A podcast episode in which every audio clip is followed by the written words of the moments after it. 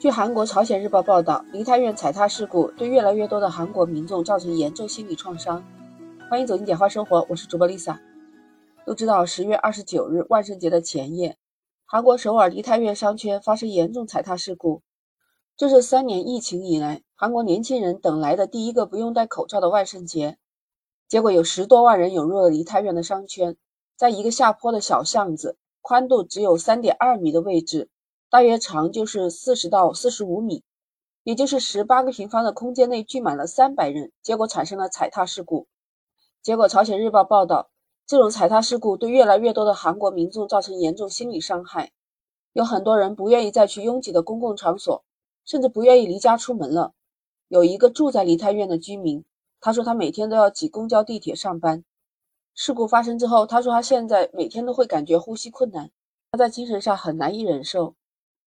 有一对父母，学校组织孩子去参加旅行。作为这个高中生的母亲，她说：“我儿子快要去济州岛参加学校组织这一次旅行，他和几个家长正在考虑取消学校的这一次旅行。”韩国中央大学心理学家李炳勋表示：“这个就像美国人在经历了九幺幺事情之后的感受一样。梨泰院的悲剧可能会引起焦虑、恐慌、抑郁、愤怒，甚至嗜睡，还有分离障碍这些症状。”有一位中国姑娘写下了她当时在梨泰院的经历过程。她所发生的位置正好是严重事故的发生点。她说那种惨烈状况，可能你根本想象不到，感觉自己就是被几百斤的石头给挤的，后面的人一直往前挤，前面倒下的人基本都救不活了。因为她本人个子还高吧，所以她是伸着脖子在呼吸。她说看到旁边一个个子矮的女生，直接看着人家这么咽气的。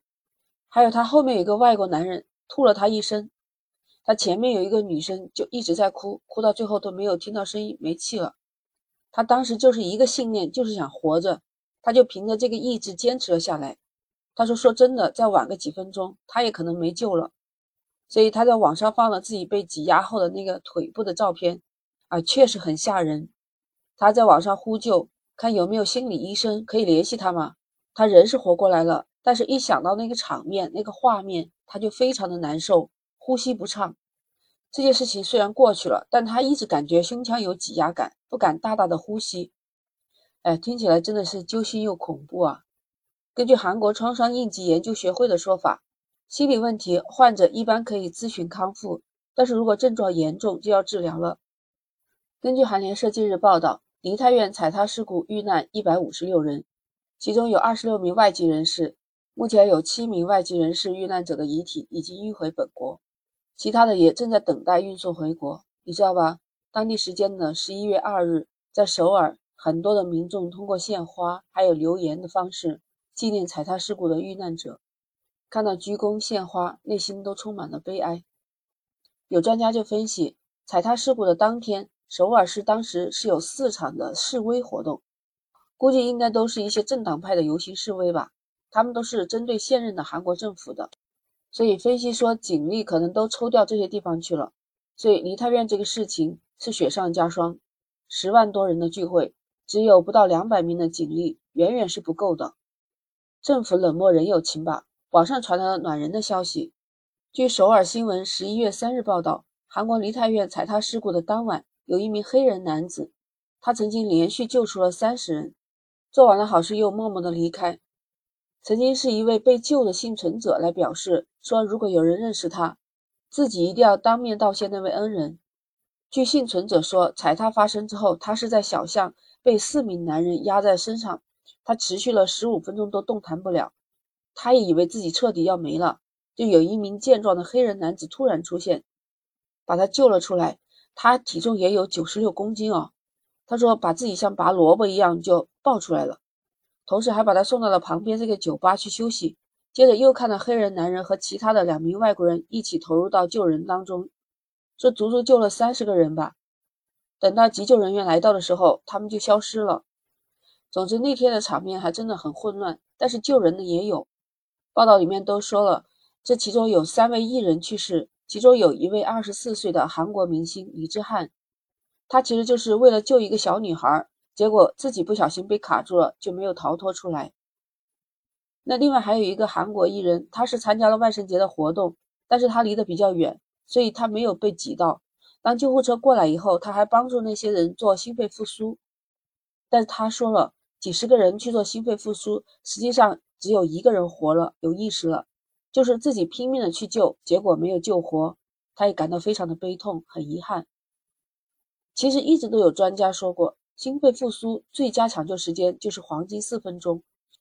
但是有多少人学过心肺复苏，那就不得而知了。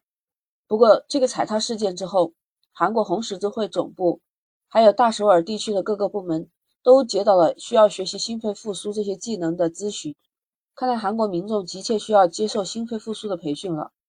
像这一点，我们国家一直都在推崇这样的培训，不光是培训大人的，还有针对孩子的。你看，我就带着孩子参加了社区的这种培训，还不止一次。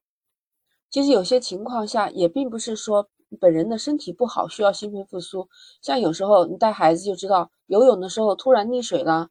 或者是吃东西的时候不小心卡到喉咙，还有你宝宝呕吐的时候吸入了呕吐物，都会引起窒息，这些都会引起心跳骤停。那这个时候就需要心肺复苏了。我们在培训的时候，他带了有模型，有成人的模型，还有那个小 baby 的模型，就是让我们参与学习的人去模拟操作，怎么样去做心肺复苏。之前我前面有一期的节目也提到过，做心肺复苏之前，你看到人倒地了，判断他可以做心肺复苏。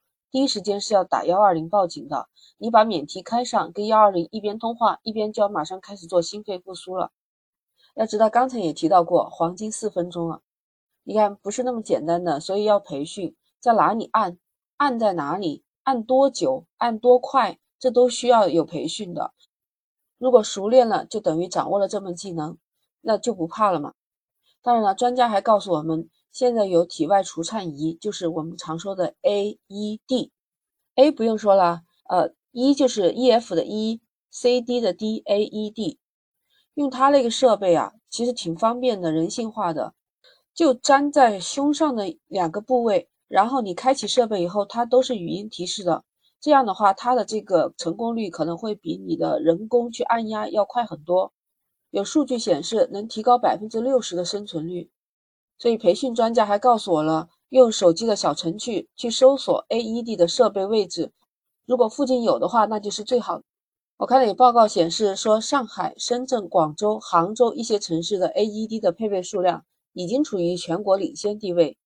所以，手机大家都有嘛，用小程序搜很快的。那个设备拿起来操作，就像你以前用傻瓜相机一样，很简单的。确实没有设备在的话，那就迅速的转为人工心肺复苏。我觉得这个急救知识非常的重要，我们培训过的就知道，一分钟要按压一百到一百二十次，而且中间不要断开，所以这个不是看了就会做的，需要练习，多次反复的练习，在关键的时候可能能救人的性命。走了的人已经走了，那我们活着的人就应该好好活着。希望我们都能多学一点医学常识，也许在关键的时候能救人一命，你说是不是？欢迎你在评论区留言。那喜欢就点击关注，简化生活。那我们下期再见。